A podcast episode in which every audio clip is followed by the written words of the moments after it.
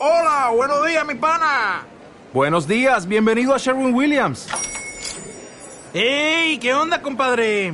¿Qué onda? Ya tengo lista la pintura que ordenaste en el ProPlus app. Con más de 6.000 representantes en nuestras tiendas listos para atenderte en tu idioma y beneficios para contratistas que encontrarás en aliadopro.com. En Sherwin Williams somos el aliado del PRO.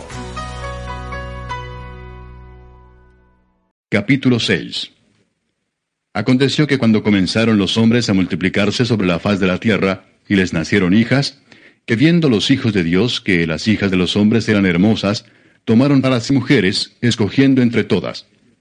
Y dijo Jehová, No contenderá mi espíritu con el hombre para siempre, porque ciertamente él es carne, mas serán sus días ciento veinte años. Había gigantes en la tierra en aquellos días, y también después que se llegaron los hijos de Dios a las hijas de los hombres y les engendraron hijos. Estos fueron los valientes que desde la antigüedad fueron varones de renombre. Y vio Jehová que la maldad de los hombres era mucha en la tierra, y que todo designio de los pensamientos del corazón de ellos era de continuo solamente el mal.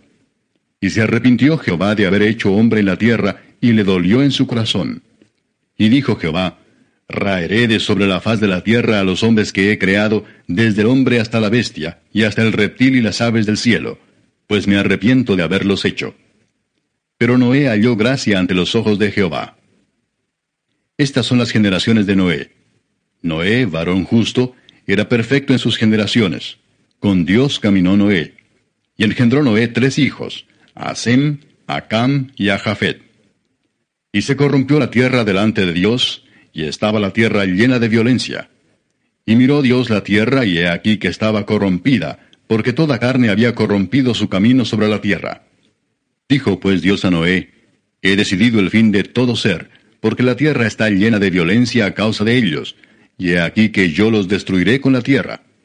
Hazte un arca de madera de gofer, harás aposentos en el arca y la calafatearás con brea por dentro y por fuera. Y de esta manera la harás de trescientos codos de longitud del arca, y cincuenta codos su anchura, y de treinta codos su altura. Una ventana harás al arca, y la acabarás a un codo de elevación por la parte de arriba, y pondrás la puerta del arca a su lado, y le harás piso bajo, segundo y tercero. Y aquí que yo traigo un diluvio de agua sobre la tierra para destruir toda carne en que haya espíritu de vida debajo del cielo. Todo lo que hay en la tierra morirá.